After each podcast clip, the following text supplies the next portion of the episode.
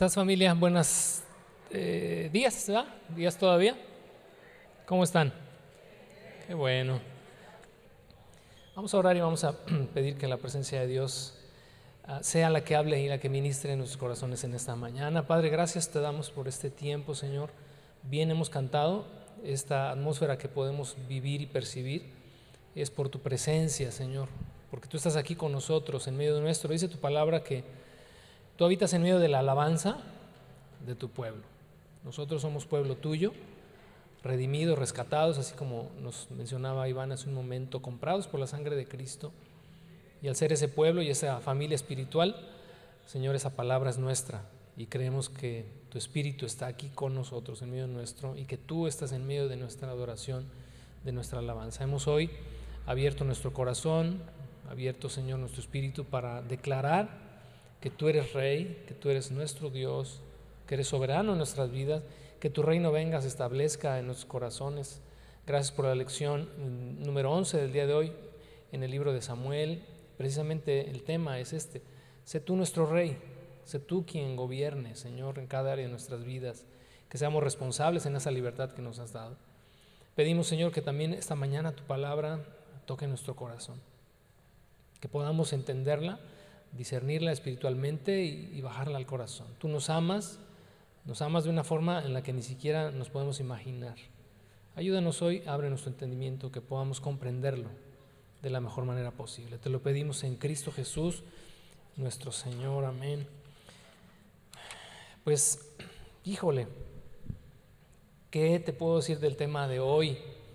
Eh, en esta serie que hemos comenzado, la verdad es que el esta faceta de Dios como Dios celoso, eh, honestamente no creo que sea fácil de, de poder desarrollar, porque a diferencia de, las otras, en las que Dios se manifiesta como, como nuestro Salvador, como el Dios todopoderoso, como el Dios de la verdad, como todas estas eh, cosas que nos hacen sentir bien. Nos hacen sentir bien porque Dios a través de cada una de estas expresiones de su persona, definidas a través de sus nombres o sus diferentes nombres, pues nos inspiran y nos motivan. Y, cuando yo escucho que Dios es quien pelea nuestras batallas o que Dios es nuestro proveedor, ¿no? ya iré, que creo que es el tema de la próxima semana o dentro de 15 días, wow, eh, cómo nos, nos motiva a seguir adelante. Y no sabemos que el cielo entero, obviamente nos referimos a Dios, que el cielo entero está a nuestro favor. Y qué suave sentirnos así.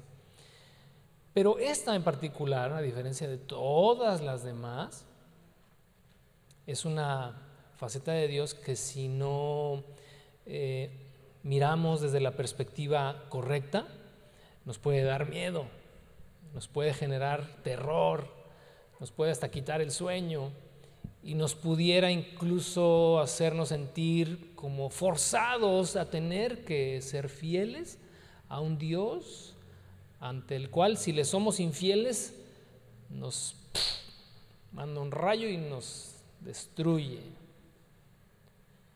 Hay un poquito de todo eso, honestamente, por eso es un tema, eh, creo, difícil para mí y pido a Dios que podamos hoy verlo desde la perspectiva adecuada. Esa es, esa es la oración, que lo podamos ver desde la perspectiva adecuada. El cana es, o el caná en hebreo, la forma en la que Dios se presenta como Dios, Dios celoso.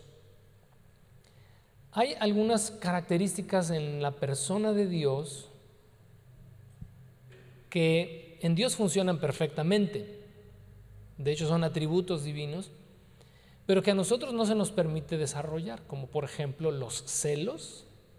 Y es, interesante porque ya en nuestra mente comenzamos a, luchar entre estas dos ideas de cómo es que la escritura nos enseña, nos muestra que, que algo de lo que nosotros debemos alejarnos es de ser personas celosas, porque los celos en las personas, en el ser humano, son dañinos.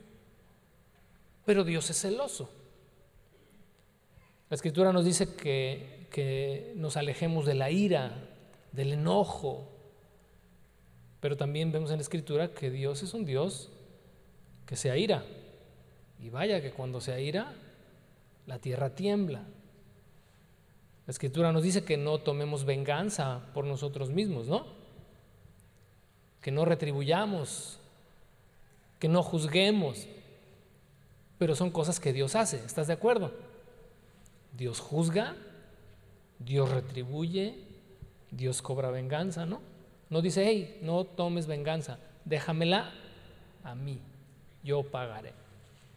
Entonces, si te das cuenta, y quiero darte eh, eh, esto como entrada para que podamos eh, verlo desde la perspectiva adecuada, el tema de hoy, pero si te das cuenta, estos atributos de Dios que a nosotros no se nos permite desarrollar, implementar o vivir, tienen, tienen una razón por la cual es así.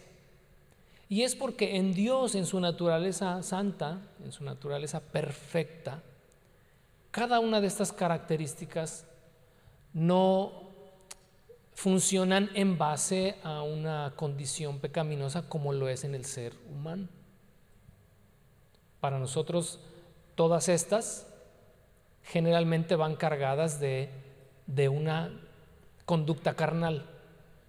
Los celos, la ira, la venganza, la retribución, el juzgar, etcétera, etcétera. Pero en Dios no. Porque en Dios no hay pecado. Porque Dios es plenamente perfecto, plenamente santo, plenamente puro y no hay ningún desequilibrio en él. Por lo tanto, cuando nos adentramos a un tema como el de hoy, Dios se presenta como un Dios eh, celoso, es por causa de quién es Él, el que es santo y el que es perfecto. En las últimas lecciones del libro de Samuel que mencionaba hace ratito eh, Ivancito, se han desarrollado en los últimos tres capítulos esta característica en el pueblo de Israel de siempre estar inclinado a la idolatría, siempre estar inclinado a los, a los ídolos, siempre estar inclinado a la rebeldía, a alejarse de Dios. Y vemos la historia en el Antiguo Testamento llena de estos sube y bajas en la vida del pueblo de Israel. En algunos momentos volviendo su corazón completamente a Dios, fue el tema de la semana pasada, conversión genuina. ¿Recuerdas esa generación del capítulo 7 que leímos, que vimos el, bueno, en esta semana, en el video? Eh, volvió su corazón a Dios tras una exhortación que Samuel hizo. Pero si tú ves la historia hacia atrás, la historia en los jueces, por ejemplo, que es lo que vamos a revisar en la lección de hoy en YouTube, no en esta, de repente pienso como que más de uno se va a confundir en de cuál lección, de la de hoy o del video. Bueno, estoy haciendo referencia a la de YouTube, en el libro de Samuel. En el libro de los jueces vemos en estos 330 años que el pueblo de Israel fue gobernado por Dios a través de jueces, vemos la inclinación de muchos de ellos a la idolatría, a dar la espalda a Dios. Y es una constante, es una constante. Luego entra la monarquía ya finalmente Dios les cumple el capricho de ponerles un rey y la condición del pueblo de Israel sigue siendo la misma.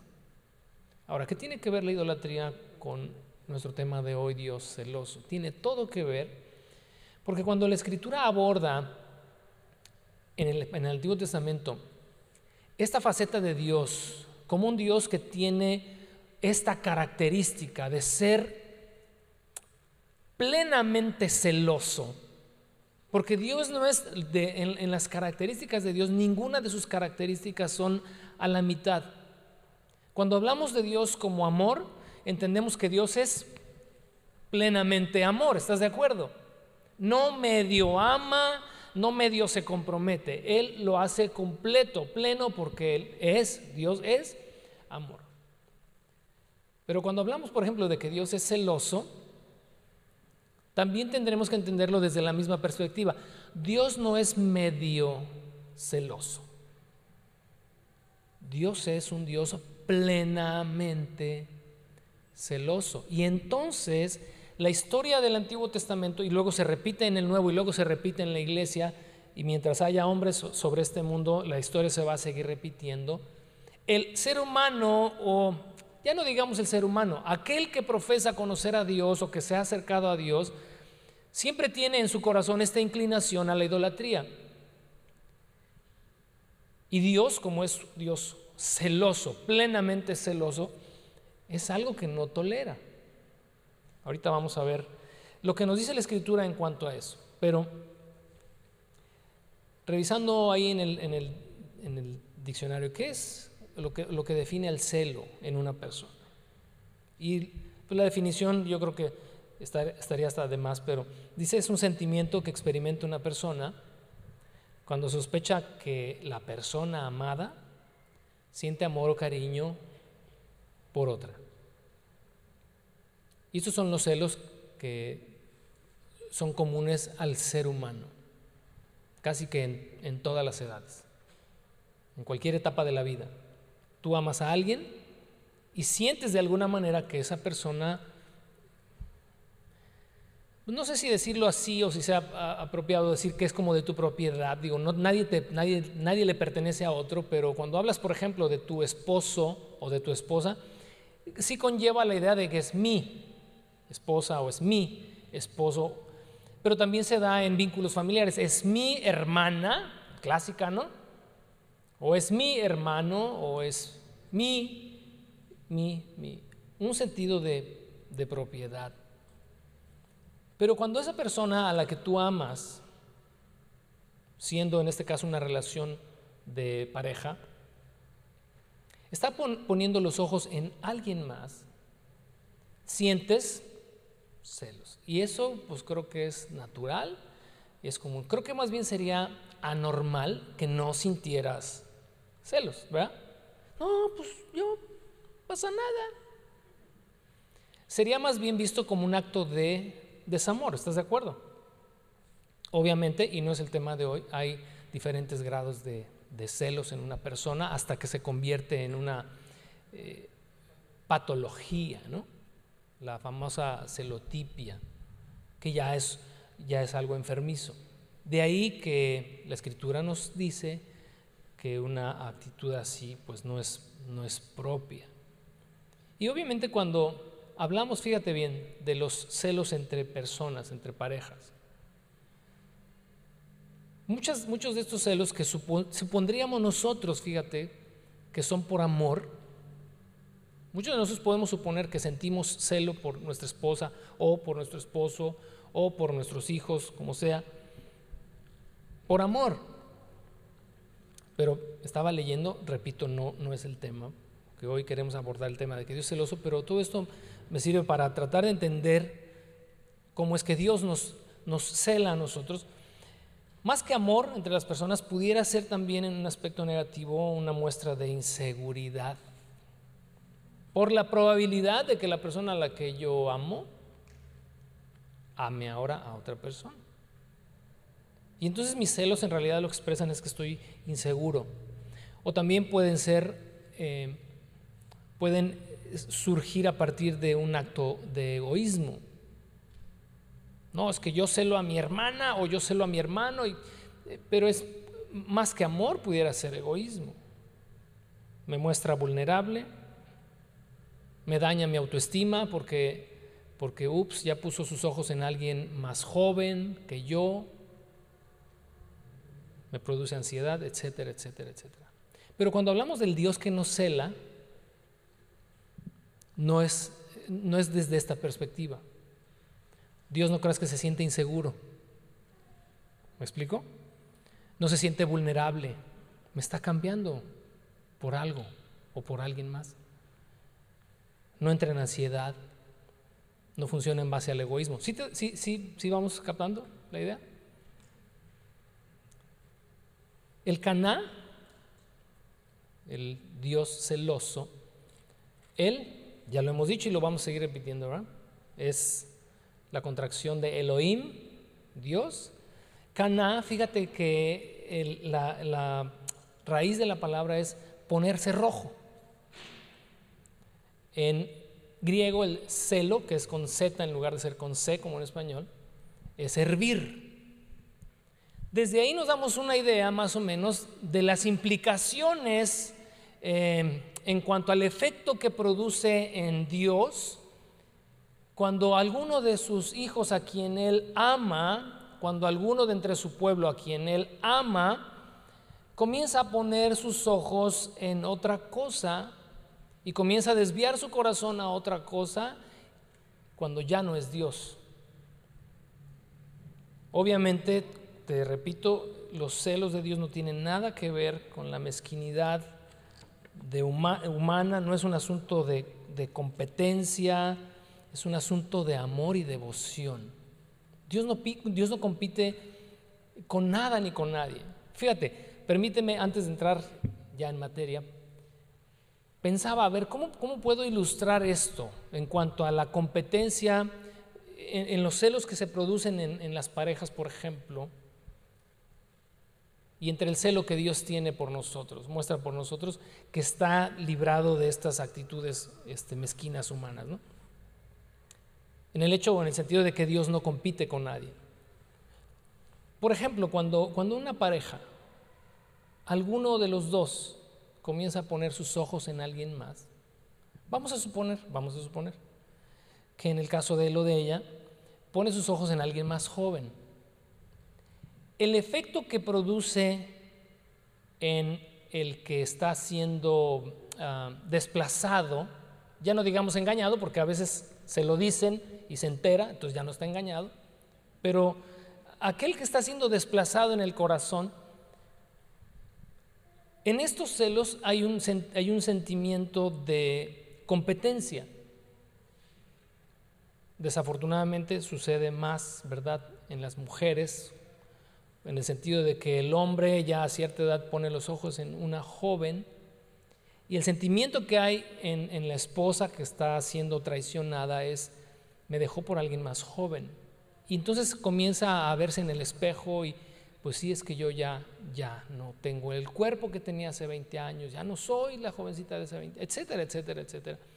Y en estos celos que se desarrollan viene este sentimiento de competencia. Y entonces la señora se empieza tal vez a arreglar un poquito más, o el varón, como sea, ¿no? ¿Qué pasa cuando Dios tiene celos o muestra celos por su iglesia, por su pueblo, por las personas? ¿Acaso Dios entra también en este sentimiento de competir? ¿Qué puede competir con Dios? Y entonces dije, bueno, quiero una ilustración, mira, no encontré otra, pero espero que esto nos ayude a apuntalar lo que te quiero decir. Este esta misma escena de una pareja en la que uno de los dos está poniendo sus ojos en alguien más, el otro se siente, eh, entra en un plano de competencia, pero ahora vamos a quitar eh, este tercero, este tercero sobre lo, alguno de los dos ha puesto el ojo. Imagínate que es del mismo sexo de tu esposo o de tu esposa. Te la pongo más clara. Tenemos el caso de un matrimonio, la mujer le dice, ¿sabes qué? Te estoy siendo infiel. ¡Pum! Y el otro arde en celos, ¿no? ¿Con quién? Y él quizás está pensando, no, pues ha de ser un muchacho. Y si ella, por ejemplo, entró a la universidad, luego, luego el marido piensa, no, seguramente, no debí dejar que estudiara a la universidad a estas alturas, se ha de haber este, enamorado de uno este, más joven. Y le dice ella, Sí, pero me enamoré de otra mujer. ¿Qué es lo que se elimina ahí? El sentido de competencia, ¿estás de acuerdo? Pues es, ah, caray. Entonces, el problema no soy yo. Estoy dando un ejemplo así burdo, digo, porque quiero apuntalar algo acá. Dices, entonces el problema no soy yo. No voy a competir con alguien que es del mismo sexo de mi esposa. ¿Estás de acuerdo? Traslademos esto al Dios que nos cela. Cuando Dios tenía problema, porque lo ha tenido siempre y los ha tenido muy serios con su pueblo a lo largo de la historia, ¿por qué crees que cambiaba el pueblo al glorioso y, y supremo y sublime Dios que creó todas las cosas? históricamente lo cambiaba por dioses de mármol, de piedra, de madera. ¿Hay, algún, ¿Hay alguna competencia ahí? En Éxodo capítulo 20,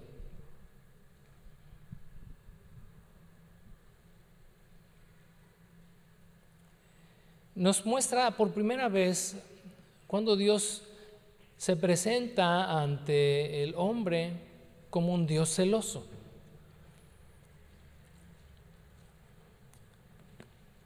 En los, en los siguientes pasajes que vamos a considerar,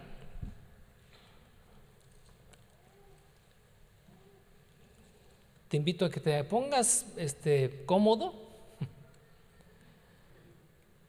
porque como te decía hace un ratito, pues igual y como que no nos va a gustar. Éxodo capítulo 20, fíjate, ahí tenemos a Moisés, ya liberó al pueblo de Israel.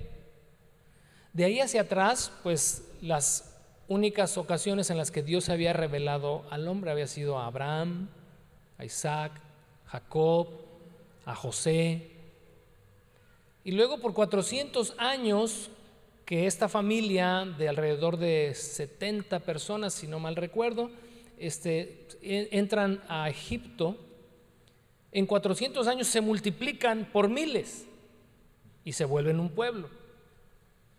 Y Dios no se había revelado a este pueblo naciente más que a sus padres, Abraham, Isaac, Jacob y José.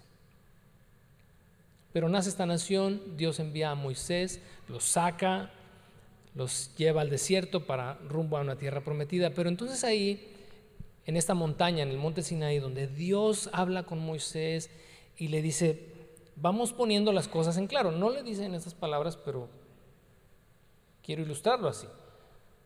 Vámonos poniendo de acuerdo.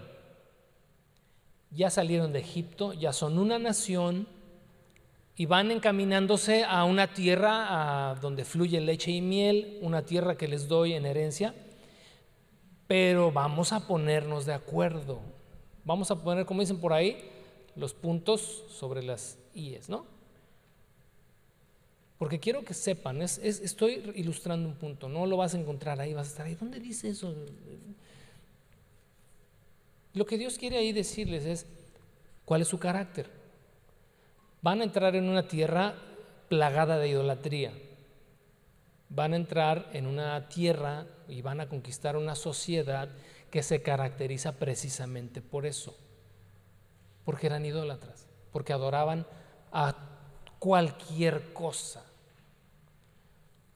Y el primer mandamiento escrito ahí en el decálogo, digo, nunca la escritura dice que estén los diez mandamientos numerados en orden de importancia, pero no puedo dejar de observar que sea lo primero que Dios le quiere prescribir a Israel. Verso 1 del capítulo 20. Luego Dios le dio al pueblo las siguientes instrucciones. Yo soy el Señor tu Dios, quien te rescató de la tierra de Egipto donde eras esclavo. No tengas ningún otro Dios aparte de mí.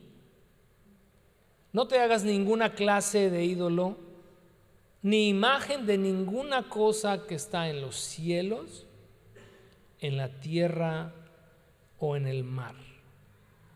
No te inclines ante ellos ni les rindas culto, porque yo, el Señor tu Dios, soy el Caná o Eloje Caná. Soy Dios celoso. Quien no, y quiero que subrayes esto ahí en tu Biblia, para los que les gusta subrayar, quien no tolerará que entregues tu corazón a otros dioses. Ya cuando lo lees en la nueva versión, este, en esta traducción viviente, pues como que, ay, caray, digo, aunque lo leyeras en la Reina Valeria en la que tú quieras, no deja de ser una palabra dura, ¿no? Pero así, pues como dicen por ahí, más clarito ni el agua. ¿Qué implica para ti el no toleraré? Pues eso, ¿va? Cero tolerancia. Cero tolerancia, cero, cero tolerancia. Cuando hablamos de los absolutos de Dios en su persona, como te decía en un momento, Dios es todo amor, sí, pero también es toda justicia. A veces son cosas que no podemos nosotros este, razonar con, mucha facilidad, porque solemos inclinarnos a aquellas facetas de Dios o características de Dios que más nos favorecen. Ay, a mí me gusta pensar que Dios es todo amor. Y tienes toda la razón porque es todo amor. Sin embargo, cuando hablamos de que Dios es toda justicia, significa que Dios paga a cada uno, así dice la Escritura, lo que cada uno hace. Que toda acción tendrá su recompensa, sea buena o sea mala, dice el Nuevo Testamento. Cuando Dios se, se manifiesta así a Moisés, yo creo que hasta Moisés tembló en ese momento, ¿no? Dijo, ah, caray, esta no me la sabía, ¿no? Dios celoso. Ahora fíjate, Dios se lo está diciendo a Moisés en un idioma que Moisés entiende. Yo soy él o el oje caná. Yo soy el que se le pone la cara roja. Eso es lo que estaba diciendo literalmente, obviamente se entiende en su momento que es un Dios que hierve cuando el hombre, aquel, y, y, esto es lo que quiero que hoy también entendamos, que Dios no es celoso de todo el mundo. Dios es celoso de su pueblo. Dios es celoso de sus hijos, de aquel que por invitación de Dios recibe esta cualidad y calidad de ser hijo suyo, que le entrega su vida, que le entrega su corazón y que profesa decir, tú eres Dios mío, tú eres Señor mío. Hoy, por ejemplo, en casi las cuatro este, canciones de adoración que tuvimos, pues venga tu reino, ¿no? Venga tu reino, venga tu reino, que se haga tu voluntad. ¿Sabes qué estamos haciendo cuando declaramos todas estas cosas con nuestra boca? Estamos diciendo que tú eres el único que gobierna en mi vida. Tú eres el único al que rindo adoración. Tú eres el único al que doblo mi, ante el cual doblo mi rodilla. Tú eres el único al cual respeto, al cual honro, al cual sigo sus instrucciones. Tú eres todo eso para mí. Desde el momento en que nosotros eh, aceptamos este llamado, esta invitación, este pueblo, ¿por qué crees que el verso 1 comienza así? Hey, yo soy tu Dios que te sacó de la tierra de Egipto. En otras palabras, yo te hice mi pueblo. Y si tú eres mi pueblo, entonces de a partir de este momento yo soy tu Dios, nada más que pues aquí hay una cláusula que no se pasa por alto ni antes, ni entonces, ni ahora. Porque Dios no cambia, ¿estás de acuerdo? Si estás de acuerdo con eso, ¿verdad? Dios no cambia. La primera eh, eh, plática en esta serie hablamos de una de las características de Dios, este, el yo soy, que Él es inmutable. ¿Qué significa que Él es inmutable? Que Él nunca cambia. Es un error, es un error y es un error y es un error. Y el cristianismo tenemos ese chip ahí mal clavado de que Dios cambió hace dos mil años. Dios no cambió en absoluto. O sea, ay, es que Dios antes era, ay, hombre, déjame te platico, manita. Dios antes era bien celoso. No me digas, sí. Y ahora ya no, no. De hace dos mil años para acá, ya no es celoso. ¿Dios cambia? No cambia. Todo lo que tú veas en el Antiguo Testamento en cuanto a la naturaleza de Dios, que dice la Escritura, Él es el mismo y el mismo, el mismo ayer, el mismo hoy y por todos los siglos. Dios no cambia, te lo decía en aquella ocasión, Dios no es mejorable. Dios no mejora. Dios no es perfeccionable, Dios no se perfecciona. Él es perfecto. Él es pleno, Él nunca cambia. No avanza, no se va ensanchando. No, Él es absoluto. Nosotros, pues, en nuestra vida, fíjate, por eso a veces fallamos o erramos tratando de hacer a Dios a nuestra imagen y semejanza, o suponiendo que Dios es como nosotros. Nosotros tratamos de mejorar, por eso estamos aquí o no. Tratamos de ser un poquito mejores que la semana pasada y dentro de ocho días vendremos otra vez porque querremos ser un poquito mejor que lo que somos hoy. Nosotros somos mejorables, Dios no, porque Él es perfecto. Entonces cuando hablamos de sus atributos y de sus características como esta, que dice a mí me arde el rostro, hiervo, eso es lo que significa en griego, hiervo ante la idolatría, cuando alguien a quien amo me da la espalda, hiervo. Eso tendría que, honestamente, tendría que hacernos pensarle dos veces, dos veces antes de considerar poner nuestros ojos en algo o en alguien más. Y ahí vamos a concluir ahorita más tarde. Y entonces quedamos pues, yo soy Dios celoso, quien no tolerará que entregues tu corazón a otros dioses. Ahí mismo en Éxodo, capítulo 35, fíjate, entre el 20 y el 34, ¿qué sucede? ¿Qué crees que sucede? A ver, para, los que son aquí bien estudiosos, ¿qué pasa cuando Moisés recibe las tablas de la ley y Dios le dice, ¿sabes qué? Baja, baja al pueblo. ¿Por qué? Ya estaban adorando un ídolo, ni siquiera habían comenzado el corrido y ya estaban adorando un ídolo. ¿Por qué? Pues porque Moisés se tardó en el monte. El pueblo le dijo a Aarón, su hermano, hermano de Moisés, le dijo, ¿y sabes qué? Este Moisés que nos sacó, se me hace que ya nos dejó como novia de rancho, vestidos y alborotados. Por favor, haznos un ídolo al cual podamos nosotros adorar y agradecerle que nos sacó y ese será nuestro Dios. Y ahí va el otro torpe de Aarón y dice, pues tráiganme sus joyas y sus aretes y sus brazaletes y ahí va todo el pueblo, traen el oro y entonces Aarón les hace o les funde con el metal un becerro, un becerro de oro. Y ahí están todos los israelitas que vieron el mar abrirse de par en par, que habían visto la columna de fuego, la nube, que habían visto todos los milagros en Egipto cuando Dios desató las plagas para liberarlos. Ahora estaban dándole gracias al becerro este de oro y dicen, tú nos sacaste de Egipto, tú eres nuestro Dios. Y entonces cuando está escribiéndose el capítulo 20 de Éxodo, se están escribiendo las, las tablas de la ley con los diez mandamientos, ¿Qué crees que está pasando ahí arriba mientras el pueblo está adorando acá? Hay alguien que está hirviendo.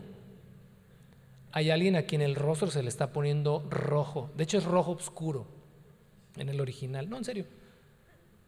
Se está poniendo colorado. Y le dijo, desciende porque este pueblo está inclinado a la idolatría. Entonces baja Moisés y en un ataque también de celo digamos, de celo celestial, arroja las tablas, dice que la tierra se abre y murieron en aquel día, si no mal recuerdo, 20 mil. Hubo una gran mortandad. Fue un día terrible. Y Dios le llama, perdón, Moisés le dice a Aarón, ¿qué has hecho? Y el otro, ay, pues yo no sé, yo nada más lo puse y salió un becerro. Así dijo. Así dijo, lee entre el capítulo 20 y el 34, ahí está un becerro.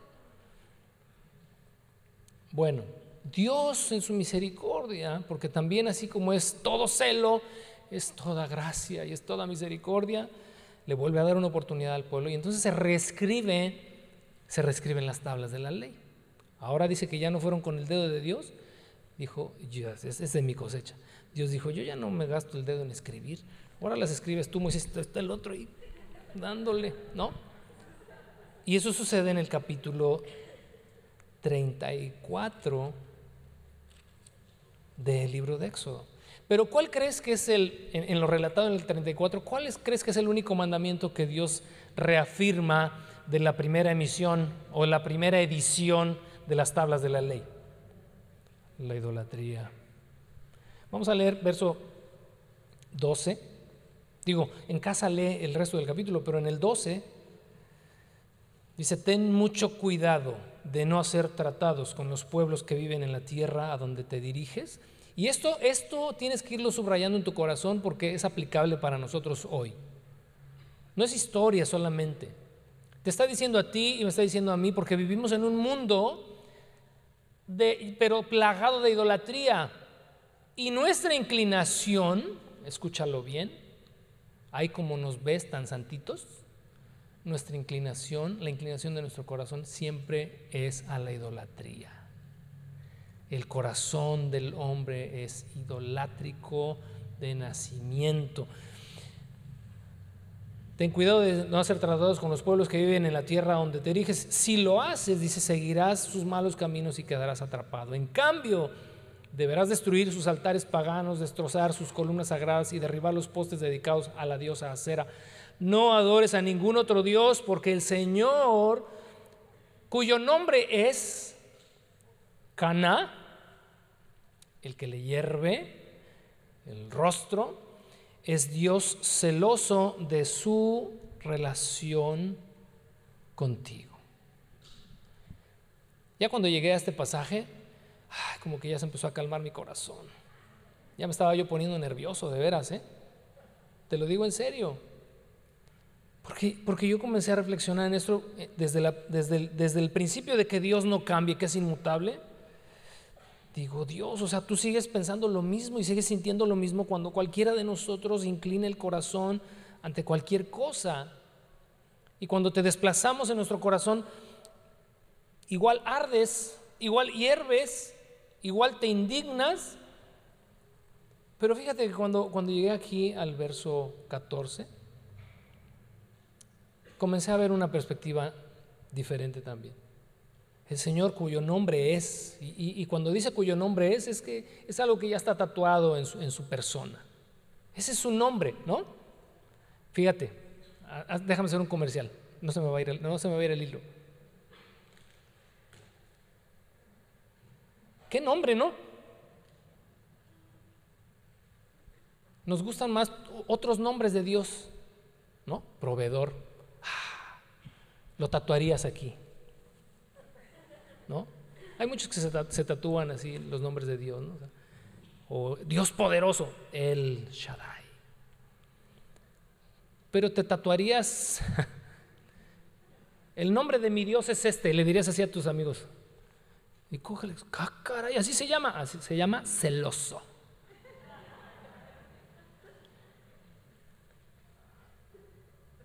Pero cuando le dice a Moisés aquí, ten cuidado de no tratar y de no ser como las otras naciones. Ten cuidado de no inclinar tu corazón, porque mi nombre es celoso.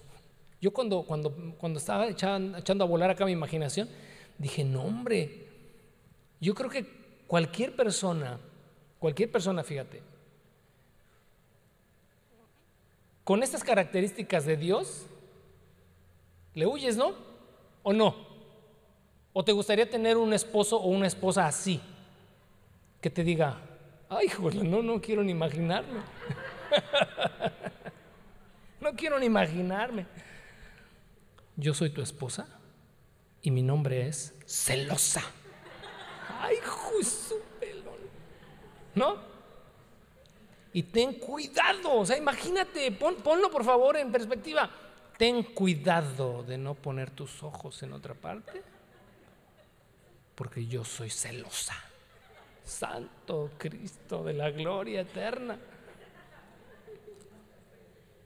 No, hombre.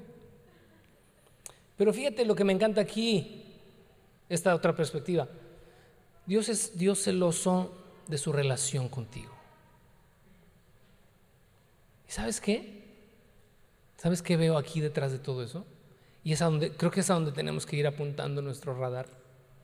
Porque es, es eso que hace que Dios arda es porque Él es plenamente así celoso, pero es porque nos ama de una forma en la que ni tú ni yo nos podemos imaginar todavía.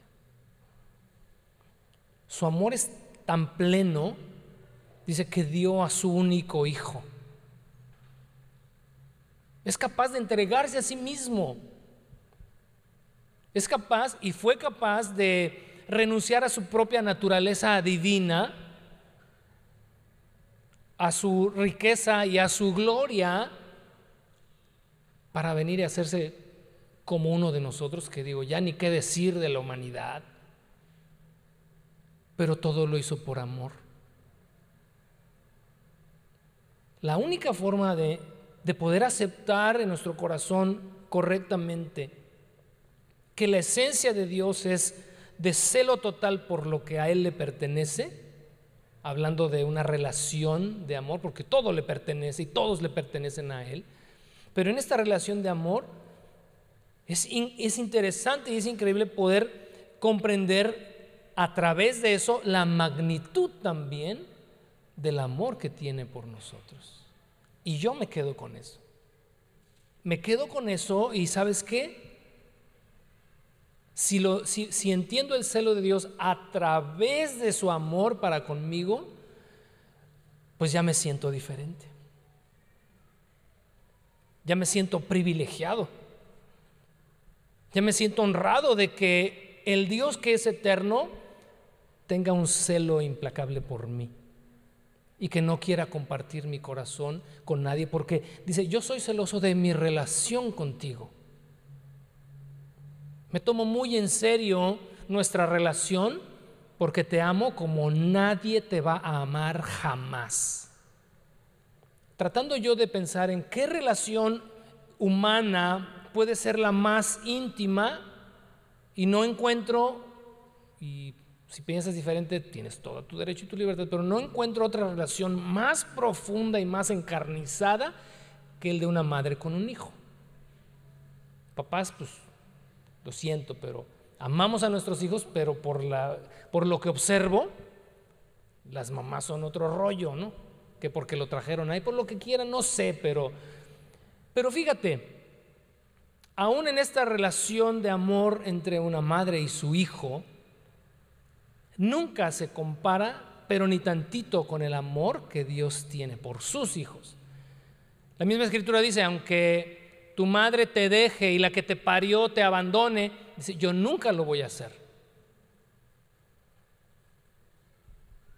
No tenemos ni idea, de verdad, te lo aseguro. Ninguno aquí tenemos una idea completa, plena, de la magnitud del amor de Dios por nosotros.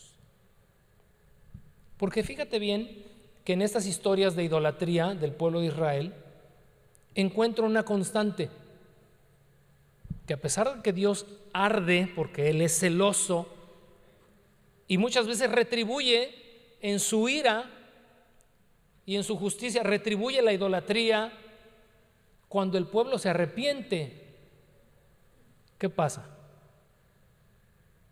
¿Qué pasa? Lo perdona. Por eso te decía que los celos humanos son mezquinos.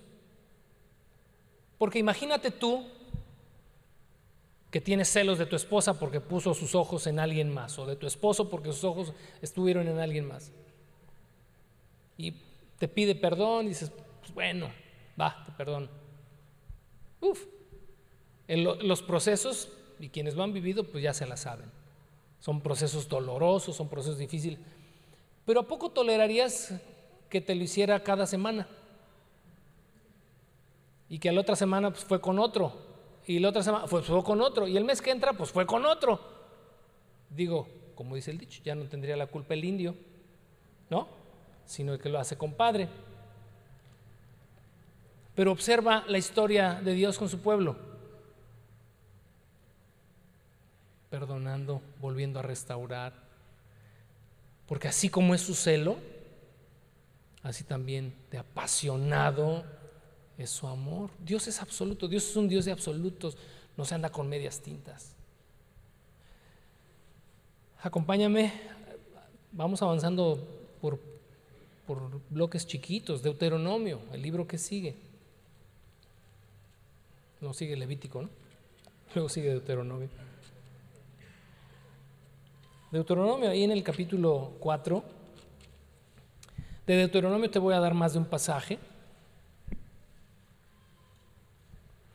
4.23.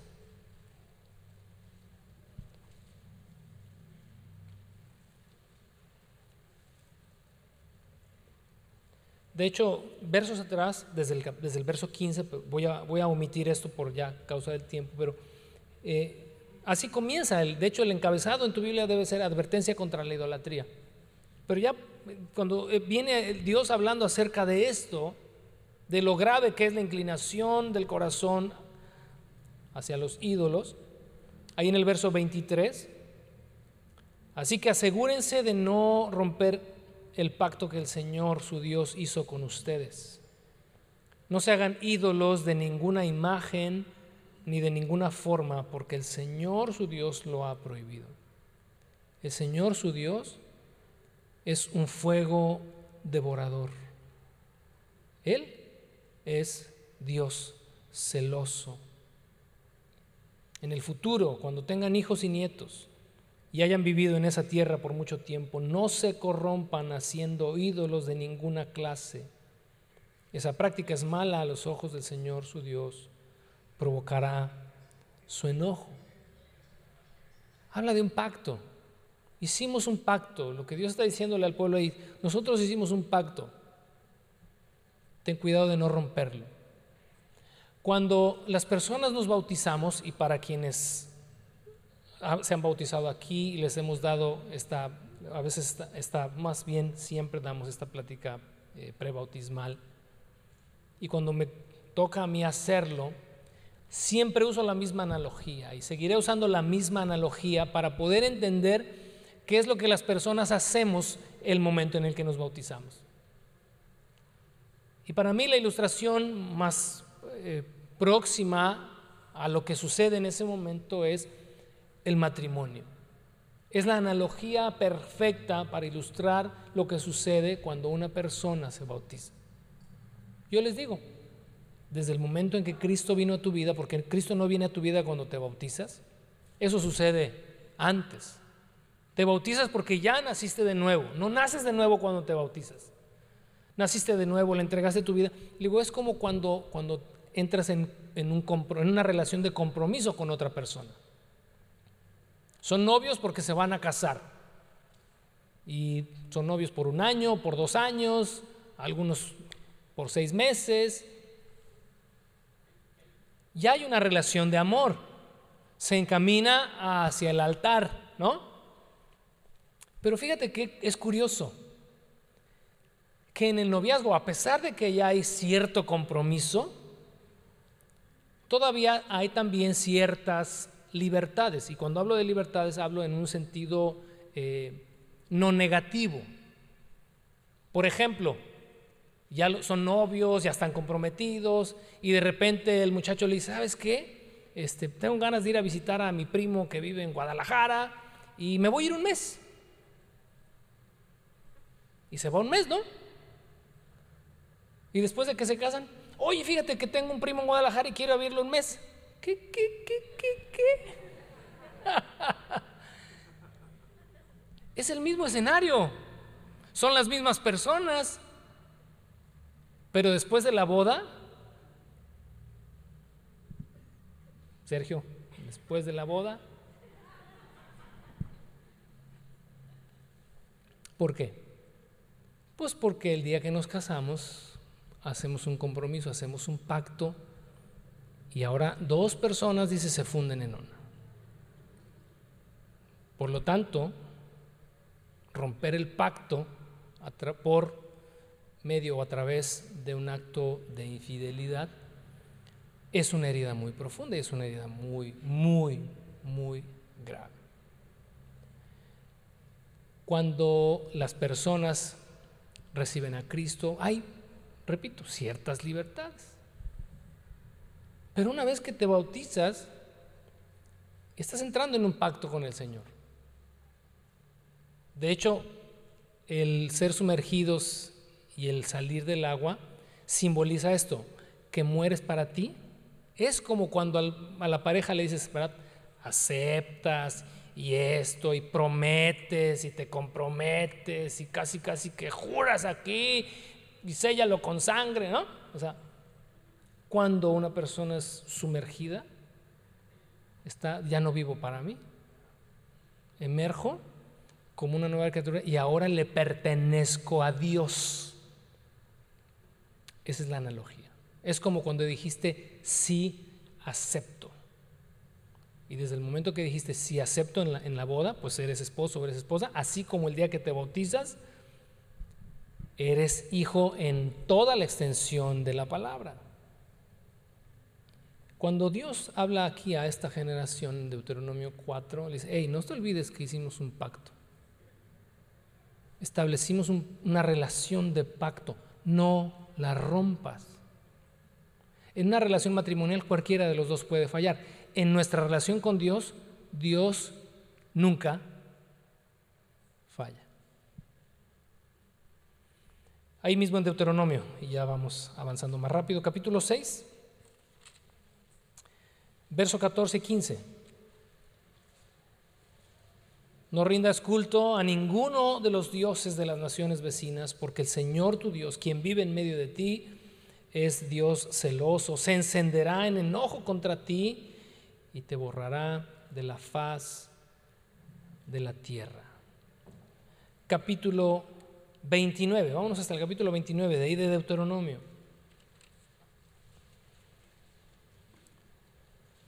Verso 18.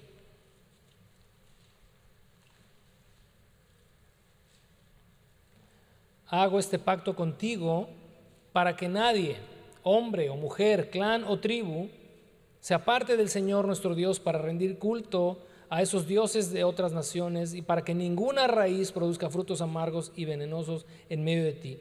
Los que oyen las advertencias de esta maldición no deberían confiarse demasiado y pensar estoy a salvo a pesar de que sigo los deseos de mi corazón terco.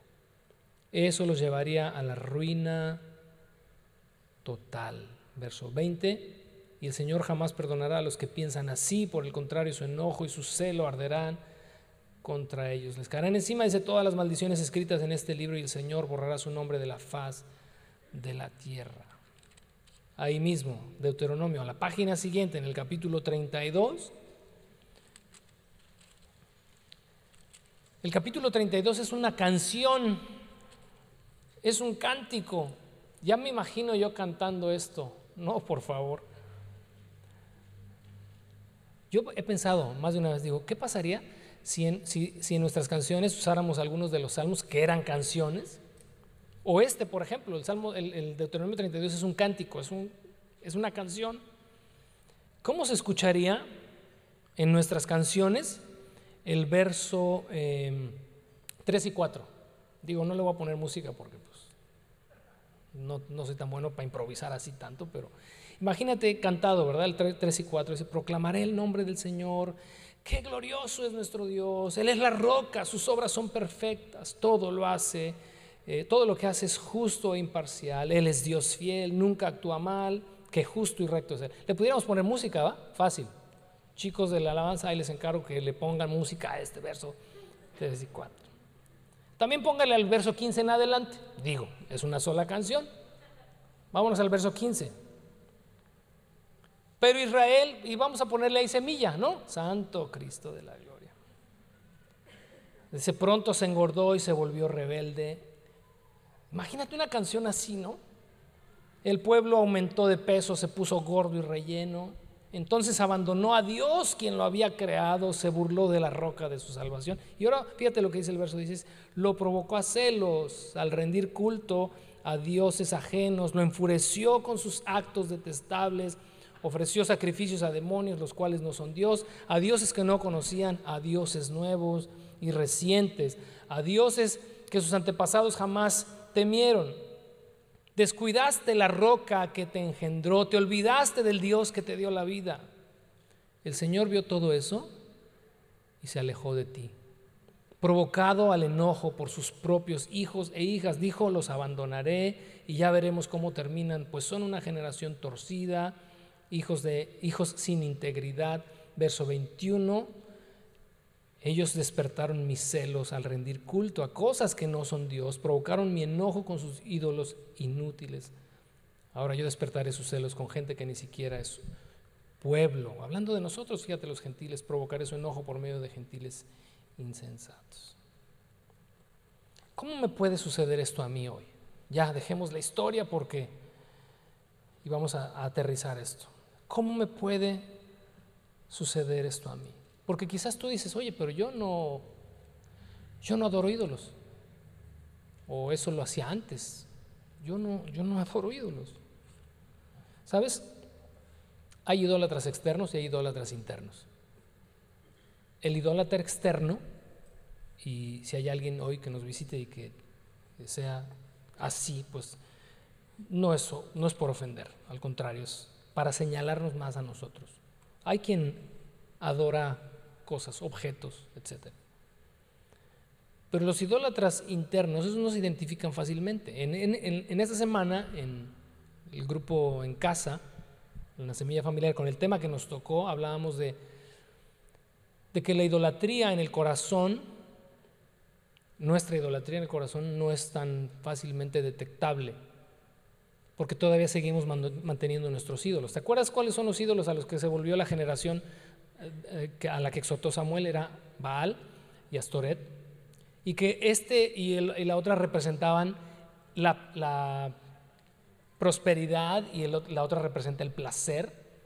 Y, decíamos ahí en la clase, los dos grandes dioses de hoy, de toda la historia, de toda la historia, pero siguen, siguen presentes hoy. Quizás ya no como estatuas, pero como una influencia en el mundo. El mundo se mueve en base al dinero, en base al materialismo y en base al placer. Raíz, dice la escritura, ¿de cuántos? De todos los males es el amor al dinero.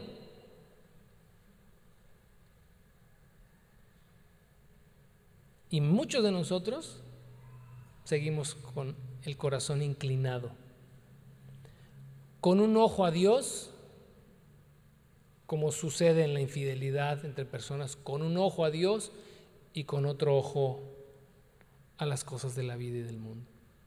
Si pensabas que lo que acabamos de leer, ah, pues eso fue para aquellos, ellos sí se atrevieron a poner delante de sí un ídolo, el problema sigue, sigue siendo para nosotros también el día de hoy. Santiago, ya estamos casi terminando. Santiago está después de la carta a los Hebreos, casi al final de tu Biblia. Santiago es un libro bien cortito, Hebreos es un poquito más extenso y lo vas a identificar más fácil. Pero en, en Santiago, capítulo 4, verso 1 al 5.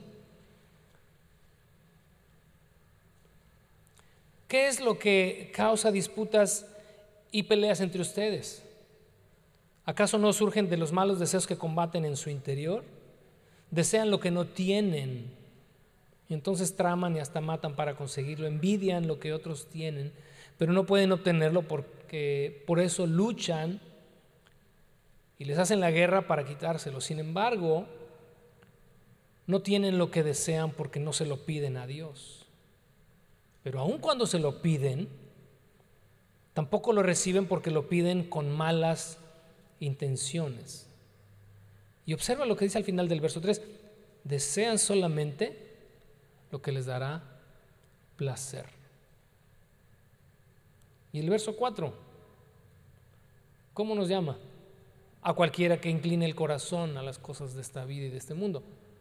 Adúlteros. Vuelve al pasado. La idolatría es una forma, en el espíritu es una forma de adulterio. Es una forma de infidelidad. ¿Por qué? Porque nuestro amor, así como Dios nos da el amor completo y pleno, también espera de nosotros que nuestro amor sea total y pleno para Él. Pero cuando nuestro amor es a medias, porque para muchos de nosotros esa es la realidad, tenemos un amor para Dios a medias, porque seguimos amando el placer, porque seguimos buscando las cosas materiales. Podemos nosotros decir y, llenarnos la boca de que amamos a Dios, porque estamos aquí. Pero de lunes a sábado, nuestras pasiones son otras. Nuestro corazón va tras otras cosas. A pesar de que confesemos amar a Dios. ¿Y sabes qué? Pudiéramos estar viviendo una relación de adulterio con Dios. Dios, aquí estoy para ti el domingo. Pero en realidad mi corazón está en otra parte. Jesús cuando habló de las cosas materiales dijo, hey, no hagan tesoros en, el, en, la tierra donde la orina y el hollín corrompen. Hagan, dice, tesoros en el cielo. ¿Por qué? ¿Cuál fue su conclusión? Porque donde está tu tesoro, donde está lo que atesoras, lo que valoras, por lo que te entregas, por lo que vives, por lo que te apasionas, ahí está tu corazón.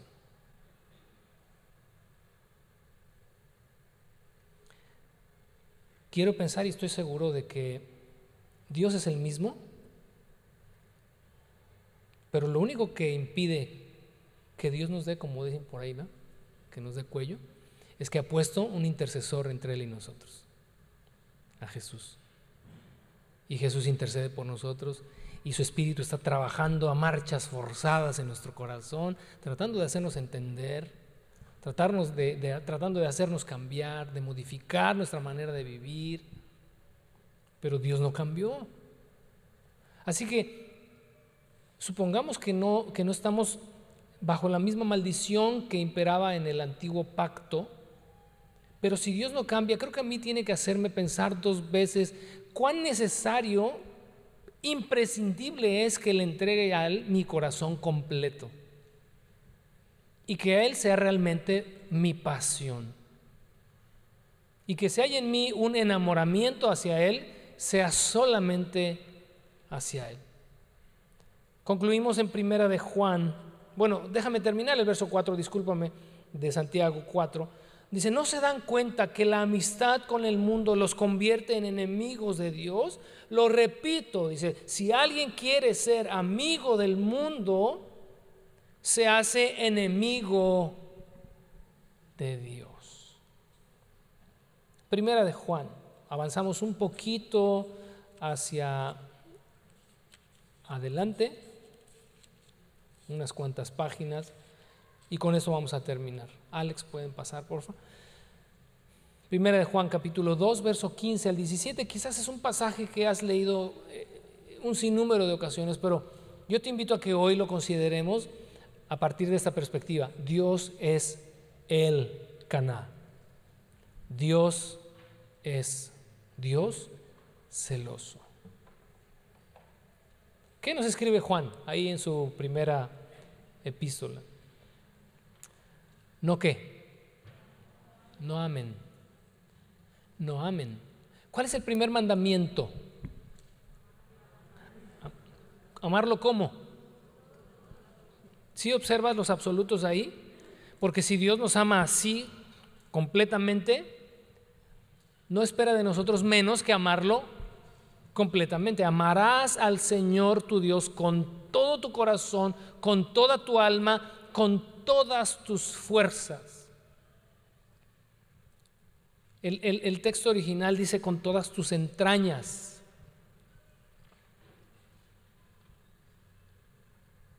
¿Has amado con todas tus entrañas? ¿Sientes aquí ese nervio por la persona que amas? Nuestro amor para con Dios es, es así, o tendría que ser así, o tiene que ser así, y tendrá que ser así. Con toda nuestra pasión, con toda nuestra energía, con todo. Porque Él es un Dios celoso. No ames al mundo. Y entonces fíjate, es la invitación, es la invitación a poner los ojos en el lugar correcto. Es la invitación a poner los ojos en aquel que nos ama. Dice, no ames al mundo ni las cosas que, que este mundo te ofrece. Porque cuando aman al mundo,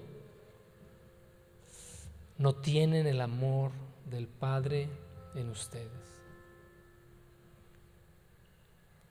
Mira,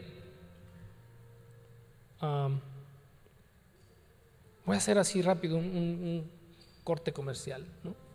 Cuando, cuando mi papá me llamaba la atención, cuando, cuando se enojaba, cuando era así como ¡ah! gritón, que él era gritón, ¿sabes qué provocaba en mí? Rebeldía. Ah, pues, ahora no lo hago. Acá déjame, luego te, luego te platico. Luego te platico cómo era. O cómo quizás soy, pero lo he controlado un poquito más. Pero no, yo era cosa fina, ¿no? Y no, pues la verdad lo mandaba por un tubo. Pero en más de una ocasión, mi papá me sentaba y me decía, ven, quiero hablar contigo. Y cuando él hablaba conmigo, eh, no así con gritos, sino que me hacía ver mis errores, yo prefería que me gritara. En ese momento yo prefería que me gritara, porque me desarmaba. ¿Y sabes qué? Yo, yo se lo platicaba más de uno y, y de repente me dicen, ¿de verdad? Sí, le digo, sí. Aquí yo no sé si tú has sentido el famoso nudo en la garganta alguna vez. Cuando mi papá hablaba conmigo, me, hacía el nudo aquí. Es literal, se me hacía el nudo aquí y me dolía. De hecho, me generaba dolor por un buen ratito, porque es como, como si el musculito este, no sé qué es, pero se apretara así y yo ya no podía hablar. A veces lloraba y me decía, bueno, pero dime algo. Yo nada más decía, no, no. Y él, no, pero dime algo, es que te estoy diciendo, dime algo. Yo nada más decía que no. Se me cerraba aquí y no podía hablar, pero me sentía yo, eh, me sentía impotente, me sentía mal conmigo mismo, etcétera, etcétera, etcétera. Lo que leímos en el Antiguo Testamento, de este Dios que se muestra tal cual es, como un Dios celoso, justo, santo, que no tolera la idolatría, etcétera, etcétera, nos dice lo mismo acá, en Primera de Juan, pero aquí nos lo dice en otro tono. Y en este tono, en este tono, a mí me deja callado. Porque me dice, hijo, no ames este mundo ni las cosas que este mundo te ofrece, porque cuando amas a este mundo, no tienes mi amor en ti. Y ya, se me hace el nudo en la garganta. No tienes mi amor en ti. Ya no me está mostrando su realidad, ¿no? Su persona, el Dios potente, el Dios de fuego, el Dios que consume, el Dios que devora. Me está hablando en buena onda. Y me dice, si tú amas, si tú pones tus ojos, si tú buscas la satisfacción, si tú buscas el amor en el mundo, en lo que puedes ver, en el placer, en el éxito. Nada más, lo único que te puedo decir, hijo, es que mi amor no está en ti. Y eso es un gancho al hígado. ¿O no? Y continúa en el verso 16. Pues el mundo solo ofrece un intenso deseo por el placer físico. Astoret, ¿no? un deseo insaciable por todo lo que vemos, Baal, y el orgullo de nuestros logros y posesiones.